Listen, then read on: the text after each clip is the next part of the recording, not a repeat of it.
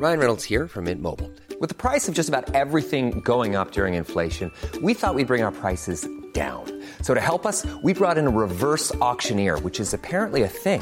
Mint Mobile unlimited premium wireless. Ready to get 30, 30, bit to get 30, bit to get 20, 20, 20, bit to get 20, 20, bit to get 15, 15, 15, 15 just 15 bucks a month. So, Give it a try at mintmobile.com slash switch. $45 upfront for three months plus taxes and fees. Promo for new customers for limited time. Unlimited more than 40 gigabytes per month. Slows. Full terms at mintmobile.com. Savez-vous qui a débarrassé Metz du Graouli? Bonjour, je suis Jean-Marie Russe. Voici le Savez-vous Metz Un podcast écrit avec les journalistes du Républicain Lorrain. Le Graouli est l'un des symboles de Metz. Ce monstre qui semait l'épouvante et la terreur tire son nom de l'allemand Graulich, qui veut dire macabre. Mais savez-vous quel évêque aurait été envoyé pour délivrer Metz de ce monstre en le noyant dans la Seille? La légende raconte qu'au IIIe siècle, à l'époque où Metz était encore romaine, le Graouli vivait aux portes de la ville, choisissant ses proies parmi les habitants. Rien ne l'effrayait sauf l'eau dont il ne s'approchait jamais. Ce monstre avait l'allure d'un dragon, avec une tête et des petites pattes. Son corps était couvert d'écailles brillantes et tranchantes qu'aucune arme ne pouvait percer, et ses ailes étaient assez immenses pour lui permettre de se déplacer dans les airs. Envoyé par Saint Pierre pour évangéliser Metz, Saint Clément prêchait sur la place publique lorsqu'un légionnaire le mit au défi en lui demandant de débarrasser la ville du Graouli. Fort de plusieurs miracles, dont la résurrection de la fille d'un gouverneur romain, l'évêque se rendit à l'amphithéâtre où vivait le Graouli. Alors que le monstre s'apprêtait à fondre sur lui, l'évêque l'arrêta d'un regard et d'un geste de la main.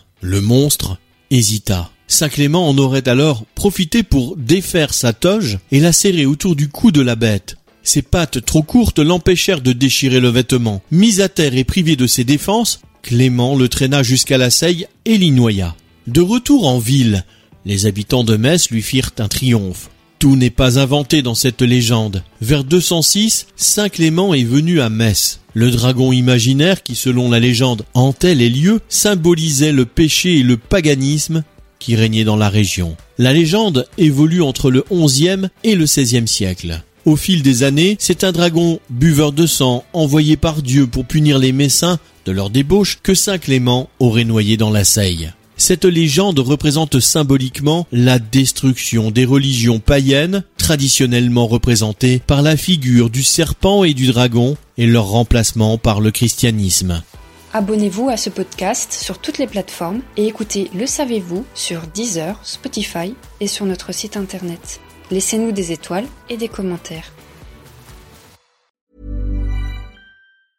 Brought to you by Lexus. Some things do more than their stated functions, because exceptional things inspire you to do exceptional things. To this select list, we add the all new Lexus GX. With its exceptional capability, you'll see possibilities you never knew existed, sending you far outside your comfort zone. But as much as the GX challenges you, it also spoils you. Its intuitive technology and luxurious features mean that wherever you go, you'll never go without.